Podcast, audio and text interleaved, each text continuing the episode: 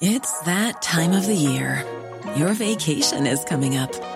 You can already hear the beach waves, feel the warm breeze, relax, and think about work. You really, really want it all to work out while you're away. Monday.com gives you and the team that peace of mind. When all work is on one platform and everyone's in sync, things just flow wherever you are. Tap the banner to go to Monday.com.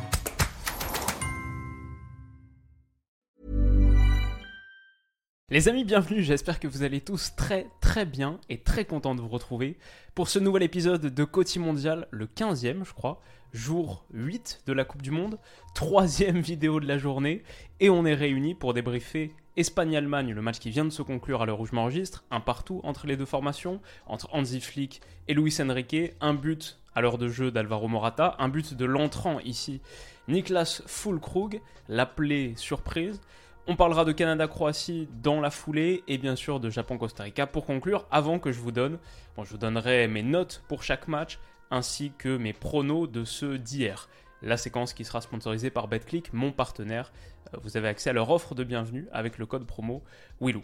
On est parti donc sur cette Espagne-Allemagne où on a vu d'abord, à première vue, une Espagne qui est classique Luis Enrique, qui pressait énormément. Euh, grosse activité, on voit ici le placement de Jordi Alba qui venait aussi haut aller chasser, euh, bien sûr, notre ami Raum. Euh, bon, juste grosso modo, en général, présence très haute des Espagnols qui grattaient des ballons hauts, du coup. Cette image, elle est quand même assez spectaculaire, assez fantastique. Et ça a plutôt bien fonctionné. L'Allemagne, de son côté, essayait de faire un peu la même chose. Et je trouve que du coup, on a eu une des oppositions les plus intenses, rythmées et techniquement, tout n'était pas parfait, mais c'était quand même un haut niveau de football. Je pense que cette Espagne-Allemagne, on l'avait tous coché sur le calendrier depuis le moment du tirage de la Coupe du Monde. C'était un peu le gros affrontement de ces phases de groupe. Pour moi, dans mon avis, dans mon esprit, ça n'a pas trop déçu. Je trouve qu'on a vu deux équipes à la hauteur et un vrai vrai affrontement avec un score d'un partout qui est, plutôt mérité.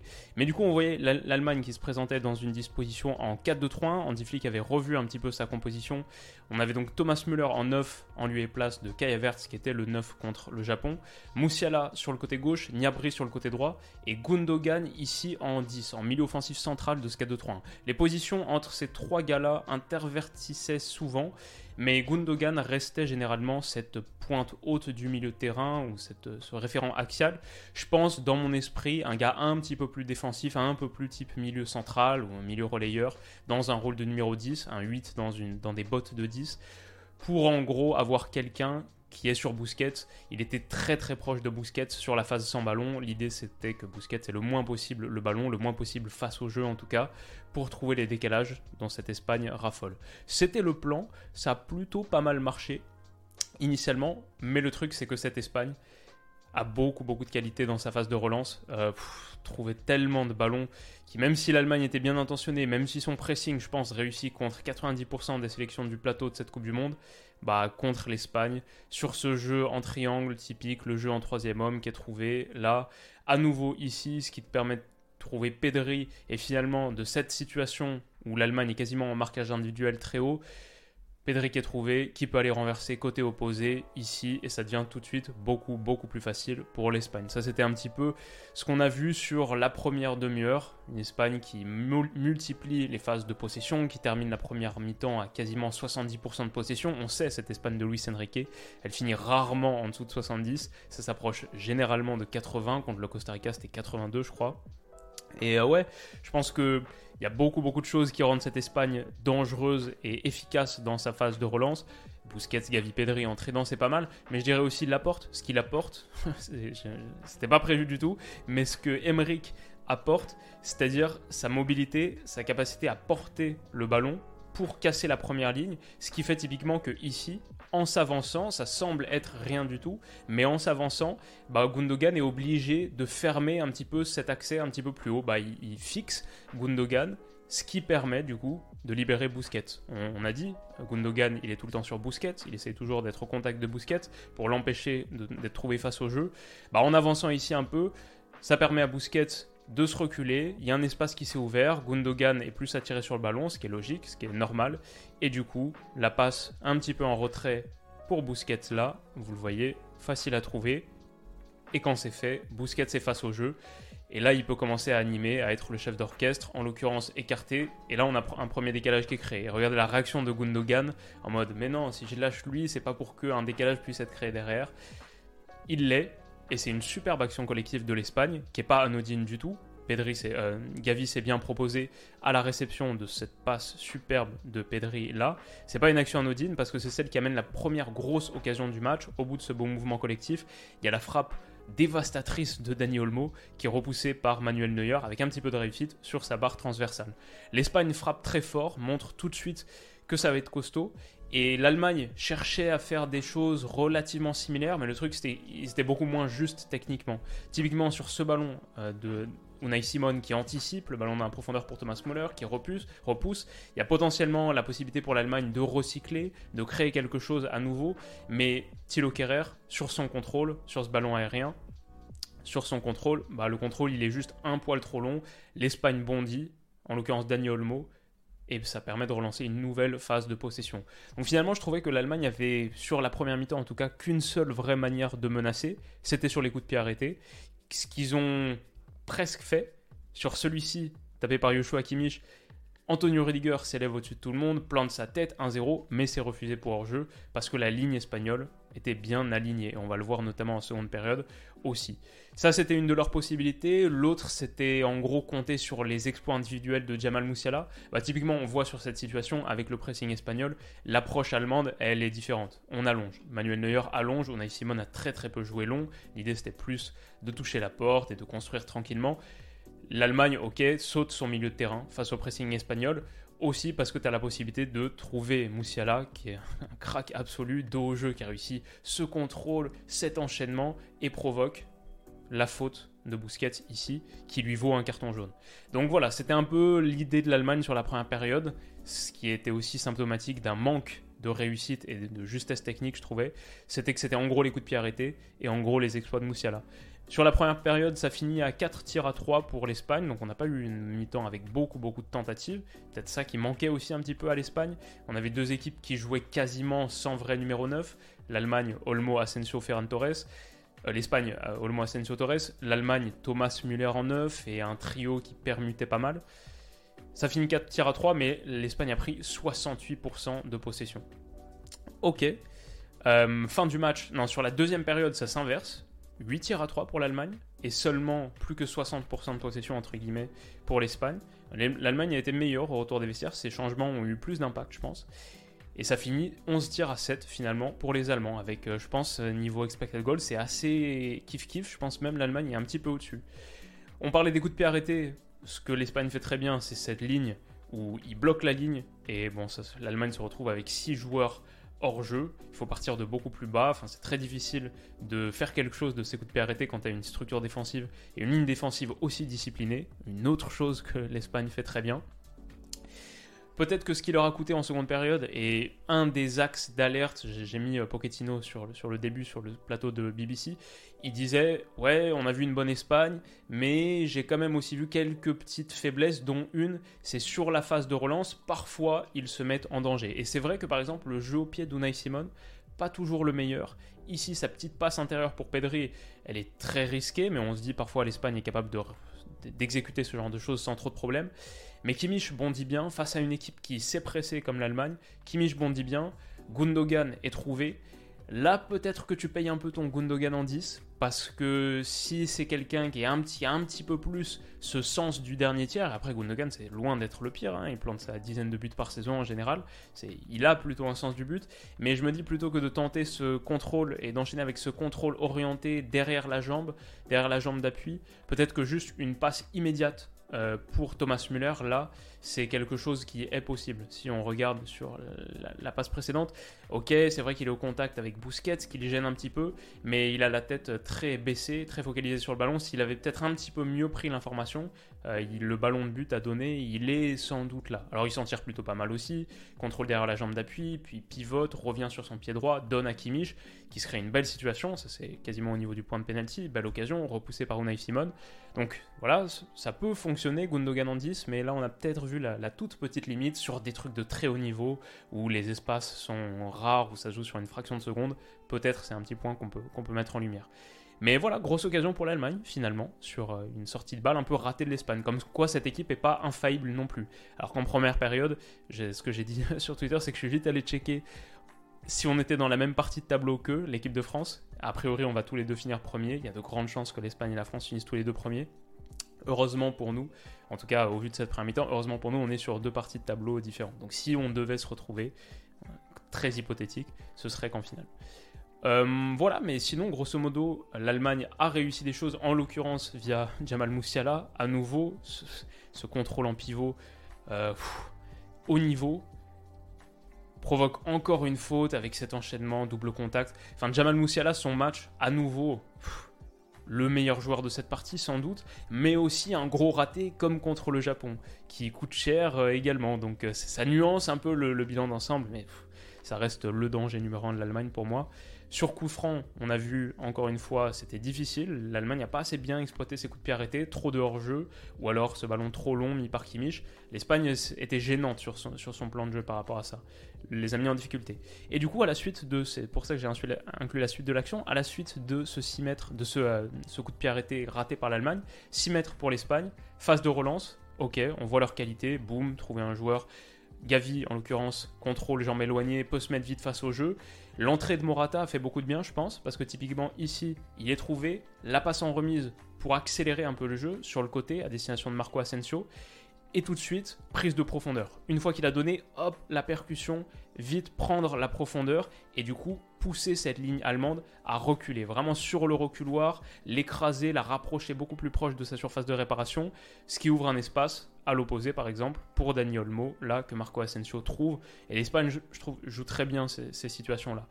Ensuite, ils vont enchaîner sur une petite phase de possession. Là, c'est 61-6, 61-26, 20 secondes plus tard, après avoir fait tourner. Donc ça, s'était pas ouvert totalement. C'est pas grave, c'est l'Espagne. Ils repassent derrière, ils contrôlent le tempo. Busquets, trouvé à nouveau face au jeu, Gundogan n'a pas surgi dessus. Super petite passe pour Dani Olmo, qui en relais dans le demi-espace classique Espagne de Luis Enrique, peut trouver Jordi Alba, côté gauche, qui, qui s'infiltre, centre, premier poteau, Morata, 1-0. Et je pense qu'ici, notre ami euh, Zoule, que j'aime beaucoup, est très fautif parce qu'il perd totalement de vue Morata, qui lui passe devant dans son dos, alors que clairement cette zone va être une énorme zone de vulnérabilité.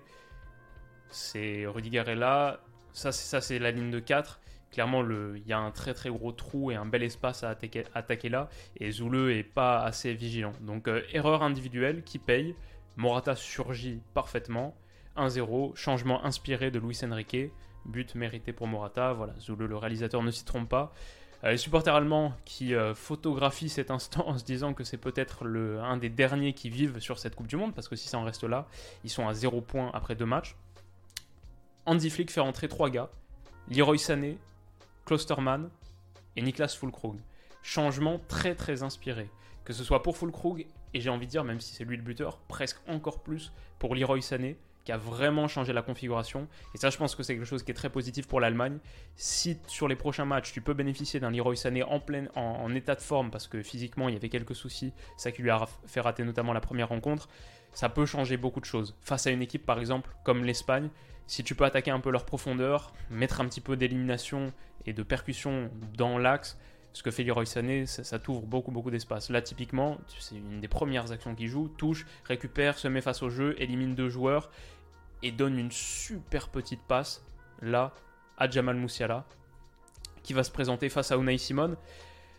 Je suis partagé sur cette action. Je ne sais pas si tirer c'est la bonne solution. En plus, comme il n'a pas cette première touche, il touche pas le ballon avant sa frappe. Donc il laisse filer, il laisse filer jusqu'à ce qu'il touche. Et du coup, au moment où il touche, il, s'est quand même pas mal excentré par rapport au but.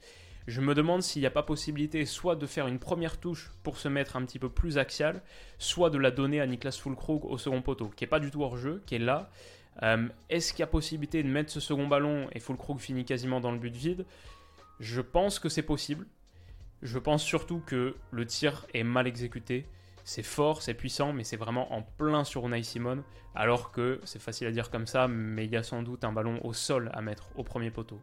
C'est là qu'il y a l'espace. Unai Simon est un peu plus en train de se détendre sur la droite. C'est plus facile quand on arrête l'image, mais c'est sûr qu'il faut mieux faire dans cette situation que tirer en plein sur Simon. Et c'est malheureux pour Moussiala qui fait un bon match, qui a été très bon contre le Japon aussi, le meilleur allemand en tout cas, et qui dans les deux rencontres rate une énorme occasion, qu'il se génère aussi par son bon déplacement, par sa qualité de déplacement, il part bien à la limite du hors-jeu, etc.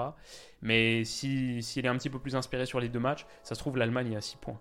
Donc euh, voilà, Leroy Sané, encore une fois, une différence sur cette euh, petite talonnade dos au jeu à destination de Niklas Zoule, qui est réussi, qui passe entre les jambes de Busquets. C'est Niabri qui va récupérer, Niabri qui n'a pas fait un très bon match. À nouveau, Leroy Sané là, qui, qui est retrouvé quelques secondes plus tard. Percussion dans la surface, petite main peut-être de Busquets, mais gros travail de Leroy Sané dans la percussion, dans la créativité le danger qu'il a amené dans cette surface. Et là, ça peut se siffler. La main, on peut considérer qu'elle est dans une position naturelle. Perso, je siffle pas. Mais on en a vu des sifflets aussi comme ça. Et ça, c'est le danger qu'a apporté Leroy Sané. Aussi ici, trouvé, je pense que c'est par Klosterman ou Rome, Klosterman, euh, petite passe pour Moussiala. C'est lui qui a l'initiative de l'action de légalisation trouvé euh, dans, le cœur du jeu. Passe pour Moussiala, bel enchaînement de Moussiala, avec la réussite, un peu de réussite, mais bel enchaînement retourné. Ça tombe sur Fulkrug qui allume, et lui, il la met pas au sol, il la met pas sur Simone, il la met en plein, en plein sous euh, le, toit du but, comme diraient les Belges. Et ça fait un partout, une égalisation finalement méritée pour l'Allemagne. Un choix inspiré d'Anzi Flick qui a fait entrer son 9, sa pointe.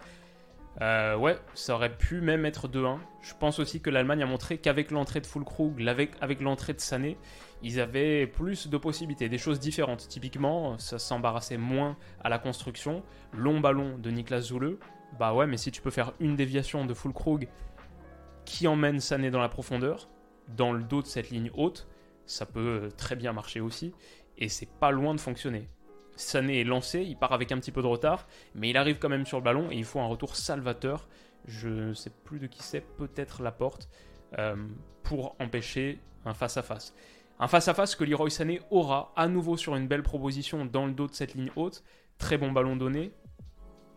Et bonne sortie d'Unai Simon, qui coupe bien l'angle, qui gêne un petit peu Leroy Sané. Euh, je pense que Simon joue très très bien le coup sur cette action. Je pense que Sané le joue assez mal. Maintenant, la situation, elle n'est pas facile. Euh, déjà, il se l'est créé grâce à sa vitesse. Il a pris le devant sur son vis-à-vis.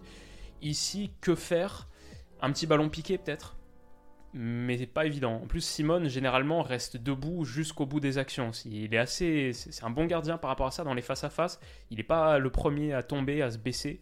Donc euh, Peut-être le petit piqué, mais il n'est pas évident à mettre non plus. En tout cas, lui tente de dépasser sur le côté, de déborder sur le côté. Et je pense en vrai que le ballon est sorti, même si l'arbitre ne donne pas 6 mètres. C'est dévié par un espagnol, il donne corner.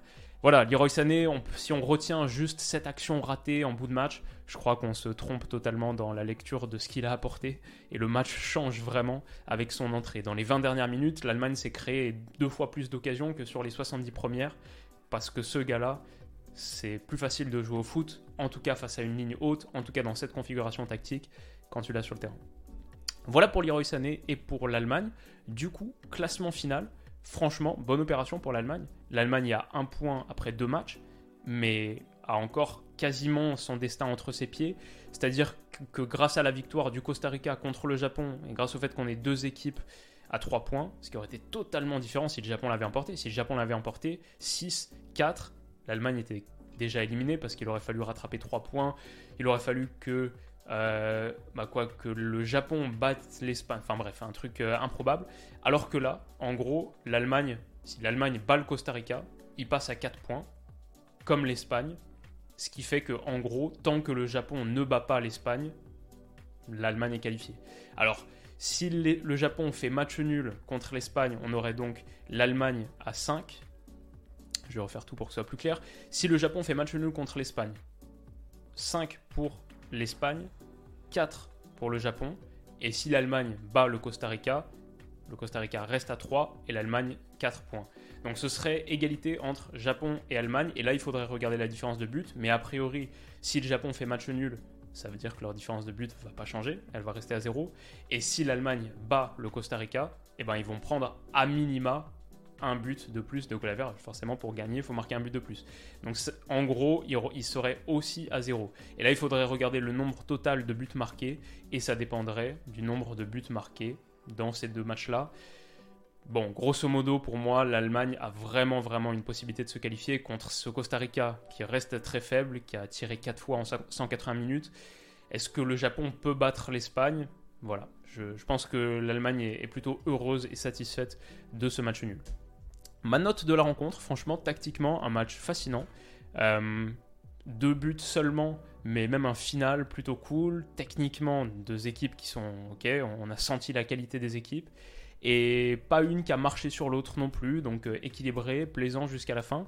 J'ai mis un bon 14 sur 20, franchement c'était un match que j'ai trouvé euh, très très cool, entre les hommes d'Anzi Flick et ceux de Luis Enrique. Voilà pour Allemagne-Espagne, sur lequel on a déjà fait 20 minutes, mais tranquille, c'est le débrief de la fin de journée, on a trois matchs, on n'est pas pressé. On va parler de tout, comme on analyse tous les matchs de cette Coupe du Monde, on analyse également Canada-Croatie, qui a été un match très très cool également. Victoire 4-1 des Croates contre le Canada, avec un doublé, il me semble, d'André Kramaric. Non, un seul but. Oui, deux buts d'André Kramaric. Un en première, un en seconde. Livaya qui met le but du 2-1. Lovro Mayer à la toute fin pour alourdir l'addition. Mais le Canada avait ouvert le score. Le premier but de son histoire en Coupe du Monde et le but le plus rapide de cette édition de la Coupe du Monde les deux, je trouve que c'est un beau symbole qu'il soit l'œuvre de Davis. Si tu parles de but rapide ou de vitesse, Davis l'illustre bien. Et Davis qui est le plus grand joueur canadien actuel. C'est cool aussi qu'il ait son, son, but légendaire et historique. Kamal Miller déçu parce que le Canada a fait une super entame, vraiment 30 euh, très très bonnes premières minutes. Typiquement ici, c'est le but de l'ouverture du score. Dégagement de notre ami Milan Borjan, que j'ai beaucoup euh, critiqué pour son jeu au pied dans l'épisode de l'analyse de mondial. Ça n'a pas été parfait à nouveau cette fois, mais ce ballon-là, il est magique. Face à une Croatie qui était assez haute, boum Sur notre ami Kyle Larin, qui réalisait un contrôle en porte-manteau. Là, je crois qu'on a vu deux choses quand on est canadien. C'est Milan Borjan, très efficace et précis dans son jeu au pied et qui allonge super bien et Kyle Larin qui réussit un contrôle en porte-manteau magnifique, c'est deux choses qu'on n'est pas forcément habitué à voir quand on suit la sélection canadienne, il me semble, hein, avec euh, les matchs que j'ai analysés en préparant euh, cette Coupe du Monde. En tout cas, superbe contrôle, écarte sur Tejon Buchanan, qui percute, fixe et adresse une merveille de centre déposé au second poteau sur la tête d'Alfonso Davies, qui saute à peu près 3 mètres plus haut que Juranovic, et smatch une tête qui est pas approche, hein, elle, est, entre le point de penalty et le petit rectangle. Je sais pas, je, regarde trop de matchs sur la, une de, la télé belge en ce moment et du coup, leur, vocable imprègne ces analyses. Mais tête ce match d'Alfonso Davies, Livakovic est battu. Ça fait 1-0 pour le Canada. Euh, superbe but. Et tout de suite, on a une mi-temps, un, match qui est parti sur de, très très fortes bases, un super rythme. Les supporters canadiens, eux non plus, ne s'y trompent pas. Donc euh, ouais, j'étais très content aussi de voir en début de match la bête de... Comment il s'appelle Ça s'appelle comment déjà la, banlieue de l'Ontario d'où vient Tejon Buchanan? Ça rime avec un B, c'est une allitération en B. Brampton, euh, un truc comme ça. Bref, super début de match de Tejon Buchanan, un gars que j'avais placé dans ma liste des 10 joueurs à suivre sur ce mondial, qui m'avait vraiment tapé dans l'œil quand j'avais préparé la vidéo sur le Canada. Et euh, ouais, ce petit contrôle orienté là en pivot pour se retourner et aller attaquer l'espace, c'était top. Battre Modric à la course et ensuite donner un petit ballon ici pour euh, Hutchinson, Atiba Hutchinson qui s'était proposé. Vraiment, euh, Canada hyper séduisant sur ce, sur ce début. Alfonso Davies, mais le, retour sur Juranovic, il a vraiment traumatisé Juranovic sur les 20 premières minutes. Déjà le but où il lui grimpe dessus. Et là, qu'est-ce que tu veux faire contre ça? Tu essaies de déborder Alfonso Davies et il y a ça qui se passe. Et en plus, derrière Davies, hop, accélération, bas Modric, peut transmettre à euh, Hutchinson également. C'était très très fort. Quelques secondes plus tard, non, quelques minutes plus tard, là, il est trouvé, il était de partout sur le terrain, parce que c'est de loin le meilleur joueur. Hop, petit pont sur Mateo Kovacic, ou Marcelo Brozovic, pardon, et encore une, un display technique de haute qualité. Alors, la Croatie avait du répondant. Sur les 20 premières minutes, je me dis, waouh, le Maroc, euh, le Canada, pardon, comme le Maroc tout à l'heure contre la Belgique, va réaliser un bel exploit. Euh, c'est ce que j'avais pronostiqué en plus, euh, la, surprise canadienne contre des Croates qu'on n'avait pas trouvé très inspirés contre le Maroc au premier match. Euh, la, Croatie a montré que ouais, c'était très costaud, très technique. Cet entrejeu Modric, Brozovic, Kovacic, on connaissait sa qualité, mais face à Eustachio Hutchinson, ça a été une boucherie. Ça a été une boucherie totale. Les deux ont vraiment manqué de jambes. je crois que Eustachio sort remplacé par Osorio. Hutchinson, 39 ans. Bon, physiquement, c'était très très compliqué. Et quand tu es en, infériorité numérique, en plus à 2 contre 3, voilà. Les deux qui sont ici, qui sortent sur Luka Modric, mais qui n'ont pas trop compris que ouvrir un intervalle de ce type à Luka Modric, c'est le grand danger il pivote, le petit ballon extérieur du pied, magnifique dans la course. Il me semble que c'est de Marcelo Brozovic, à nouveau, qui s'est projeté. Remise de Kramaric.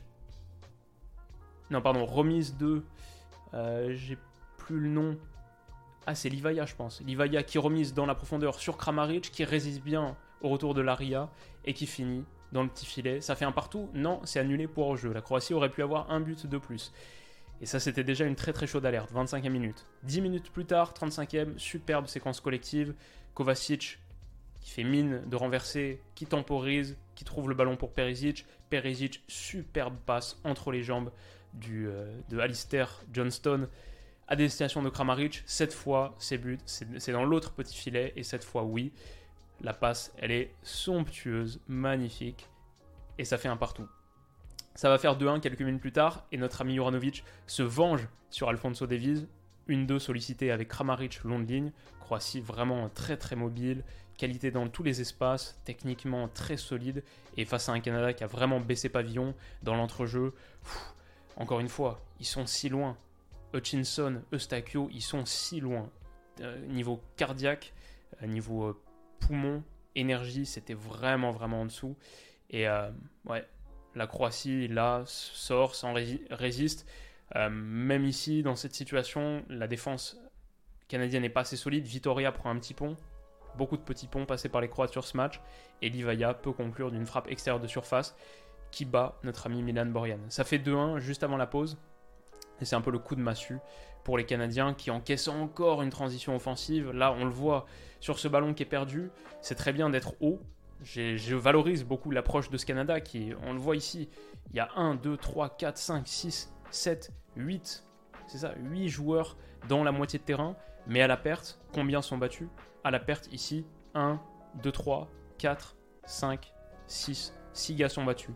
Et encore une fois, la charge elle est portée sur Eustachio et Hutchinson, totalement battu par l'accélération de Kovacic, qui écarte notre ami Perisic, centre et il faut un retour un peu salvateur de Kamal Miller. Mais ouais, là on a vu que cet entrejeu a vraiment souffert. Pour moi, c'est la clé du match. Il y en a d'autres. La protection de la surface canadienne n'était pas assez bonne. Mais la clé du match, comme souvent quand tu affrontes la Croatie, c'est l'entrejeu. Et la bataille de l'entrejeu, c'est pas qu'elle a été perdue, c'est que ça a été une boucherie pour les Canadiens. Dommage parce qu'initialement ils m'ont vraiment vraiment plu. Encore un ballon perdu par Hutchinson, ça c'est au retour des vestiaires, on joue la 70e. Un ballon perdu par Hutchinson là, récupération tout de suite. La projection en une touche, le croate, boum, je pense que c'est Brozovic, en une touche, boum, qui va chercher Kramaric ou Livaya. Euh, et encore une fois, cet entrejeu totalement battu comme un symbole. Quelques secondes plus tard, hop, récupération croate, ça écarte autre côté, boum, Peresic face à Liraya, qui enveloppe un centre. Et ouais, là que ce soit Kamal Miller, Hutchinson, ça marche dans la surface de réparation.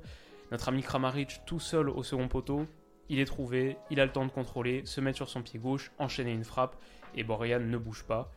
C'était dur pour, euh, pour le Canada, et ça le sera encore plus dur à la fin, puisque la Croatie va ajouter un quatrième but. Sur ce ballon, Kamal Miller, le Canada qui joue sa dernière chance, très très haut sur le terrain, Kamal Miller en 1 contre 2, mais qui rate son intervention, c'est du pain béni pour notre ami qui est entré, qui décale Lovromayer, 4-1, c'est plié, et la Croatie prend la tête du groupe. C'est une situation en plus goal average, 3 buts, qui leur fait beaucoup beaucoup de bien après avoir fait nul contre le Maroc. Ils sont à plus 3, 4 points. Ils vont désormais jouer la Belgique sur le dernier match. Peuvent encore être éliminés, c'est pas totalement impossible.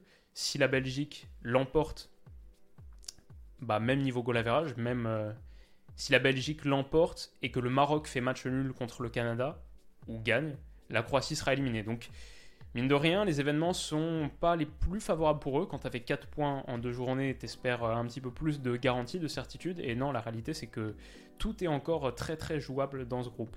Et la Croatie a, a fait un très beau match, Mais attention, ça nous offre une finale de groupe, encore une fois extraordinaire. On n'a que des finales de groupe de malades. Iran, États-Unis, euh, Sénégal, Équateur. Bah, du coup, euh, Allemagne euh, dans, dans, le groupe dont on a parlé. Qu'est-ce qu'on a d'autre dans le groupe D? Argentine, Pologne, Messi Lewandowski. Là, Belgique, Croatie ça, va être un truc de malade. Et le match m'a beaucoup plu, j'ai mis 14 sur 20, c'était, bah, je crois la même, note que Allemagne-Espagne. Ça allait dans tous les sens, le Canada vraiment vraiment intéressant sur la première demi-heure, et après quand ils ont failli au milieu de terrain, bah, ça a permis à la Croatie de montrer toute l'étendue de sa palette technique, de beaucoup menacer, d'être dangereux, de créer plein d'occasions. Donc franchement, c'était super kiffant à regarder, et j'ai tweeté sans doute la meilleure première mi-temps du tournoi.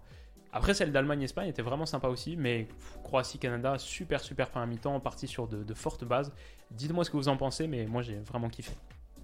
Ok, on finit. On va être beaucoup plus rapide avant mes pronos sur Japon-Costa Rica, qui est la victoire du Costa Rica, donc signée grâce à un but de Keisher Fuller, qui est un joueur qui joue dans le championnat costaricien, qui est évalué à 250 000 euros sur Transfermarkt et qui inscrit le but de la victoire à la 81e minute.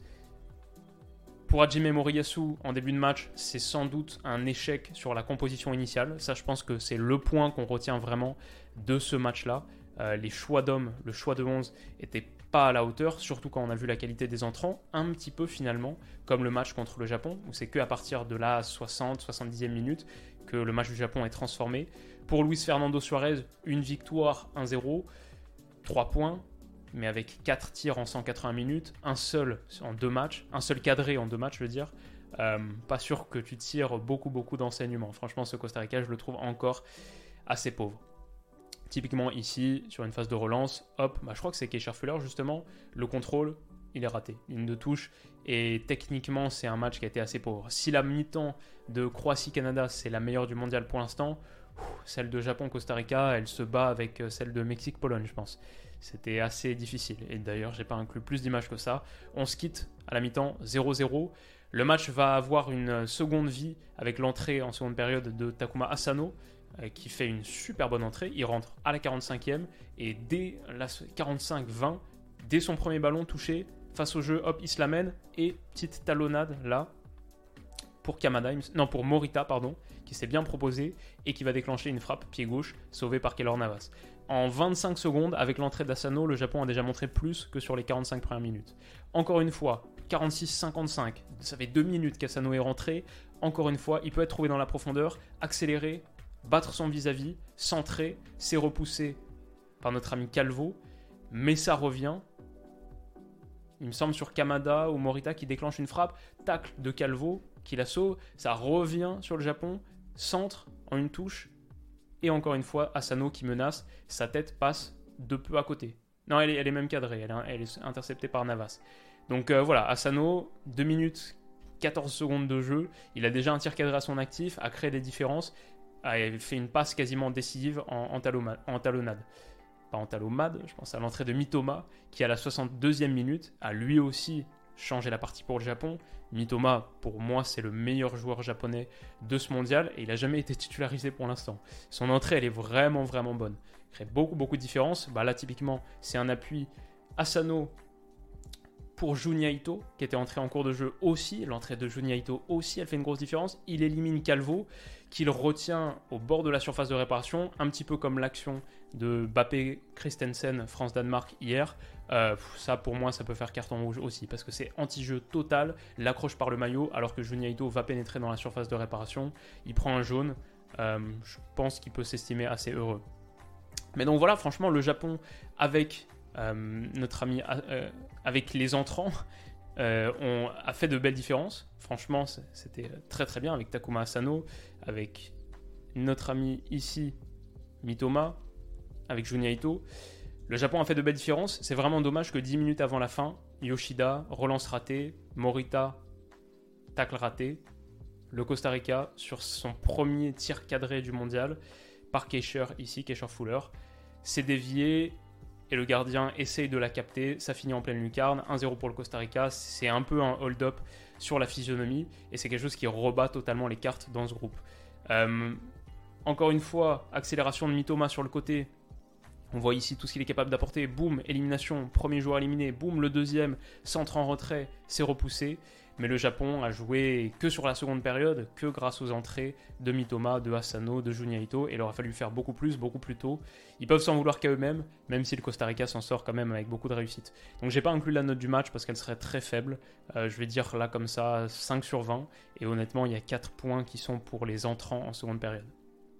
Ok, mes pronos pour demain, et on va conclure un des plus longs épisodes de Côté Mondial, j'espère que ça vous aura intéressé plus. Mes pronos pour demain, la séquence sponsorisée par BetClick, vous avez accès à leur offre de bienvenue, c'est-à-dire jusqu'à 100 euros remboursés en free bet avec le code promo Willou.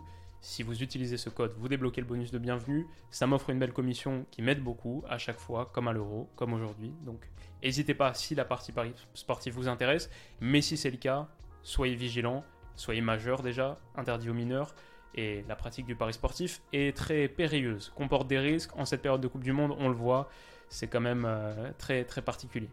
Donc euh, mes pronos, sans plus tarder, Cameroun, Serbie, Corée du Sud, Ghana, Brésil, Suisse et Portugal, Uruguay, ce sont les matchs de demain, et c'est pour conclure et boucler la deuxième journée des phases de groupe. Demain, et quelque part, c'est à la fois une délivrance, et ça va me manquer aussi, demain c'est la fin des matchs de 11h, et de 14h. À partir de mardi, que ce soit pour les troisièmes journées de phase de groupe, où ils font jouer les matchs de manière synchronisée pour éviter euh, les matchs de la honte type euh, Autriche-Allemagne, et que ce soit les huitièmes de finale, quarts de finale, etc., c'est soit 16h-20h, ça je crois que c'est pour les quarts et les huitièmes et les demi, soit 17h-20h. Ça, il me semble que c'est pour les matchs, les troisièmes journées de phase de groupe. Donc, fin des matchs de 11h et 14h demain. Et pour célébrer ça, on a un Cameroun-Serbie où je vais dire que la Serbie, j'en attends beaucoup beaucoup plus que ce que j'ai vu contre le Brésil. Serbie qui m'a beaucoup déçu contre le Brésil, qui a fini avec 5 tirs, dont le plan de jeu était vraiment très très restrictif. On a compris que l'idée c'était de verrouiller le plus longtemps possible ce Brésil. Et la Serbie de Tadic, de Mitrovic, de Vlaovic, de Kostic, euh, j'en attends beaucoup plus. Donc euh, j'espère qu'on on verra de belles choses. Et euh, et contre ce Cameroun qui a fait une très bonne première mi-temps contre la Suisse, mais qui a vraiment baissé pavillon en seconde, je vois plutôt la Serbie. Je vais dire 2-1 euh, pour la Serbie. Face à des Camerounais qui sont capables de créer, mais ça pourrait être juste un peu limité. En fait, non, je vais dire 1-0 pour le Cameroun, 1-0 pour la Serbie, pardon, parce que le Cameroun contre la Suisse, j'ai trouvé que s'ils avaient des mouvements intéressants pour attaquer le dernier tiers, ça manquait vraiment vraiment d'efficacité pour finir. Donc juste un petit 1-0 pour la Serbie. Corée du Sud, Ghana à 14h. La Corée du Sud, bah, j'ai trouvé beaucoup d'énergie contre l'Uruguay, mais assez décevante dans sa proposition. Le Ghana contre le Portugal, c'était très hétérogène. Donc c'est vraiment un match, je sais pas du tout sur quoi partir. Je trouve que les matchs sont pas évidents là, c'est pas c'est vraiment pas les plus faciles à pronostiquer. Corée du Sud, Ghana. Euh, je sais pas. Honnêtement, j'ai j'ai vraiment aucune idée. Donc je vais partir plutôt sur un match nul. On va dire un partout. Le score le plus euh, probable en football. Il me semble, hein, j'ai quand même fait une vidéo dessus. Quel est le score le plus fréquent d'un match de foot? Je crois que j'ai oublié. Parce que 1-0 et 0-1 sont des scores différents. Donc oui, c'est ça. Et du coup, c'est un partout. Euh, Brésil-Suisse, pour la longue parenthèse. Brésil-Suisse, la Suisse, j'espère l'avoir accédé au second tour. Elle m'a bien plu en seconde période contre le Cameroun. Brelembolo, sa capacité, tout ce que la Suisse fait, cette nouvelle Suisse, etc. Maintenant, le Brésil, je pense que c'est une équipe qui va faire que monter crescendo dans cette compétition. Sans Neymar, c'est vrai que c'est une interrogation, même mentalement, comment est-ce que le collectif réagira? Mais je vois un Brésil qui est capable d'être euh, bien au-dessus de cette Suisse, même si la Suisse contre le Brésil en 2018 avait bien tenu tête. Il me semble que ça a fini un partout. J'ai souvenir de la frappe euh, de notre ami Philippe Coutinho. Et je me souviens plus qui avait égalisé pour la Suisse, peut-être sur corner, peut-être Char sur corner. Je me souviens plus exactement, mais si la Suisse reproduit l'exploit de 2018, ils seront ravis. Moi, je vois plutôt une victoire du Brésil.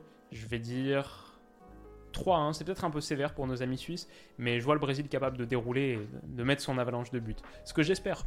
J'espère voir un Brésil un peu plus euh, furieux que, que la dernière fois. Et enfin, Portugal-Uruguay. Quel super super match.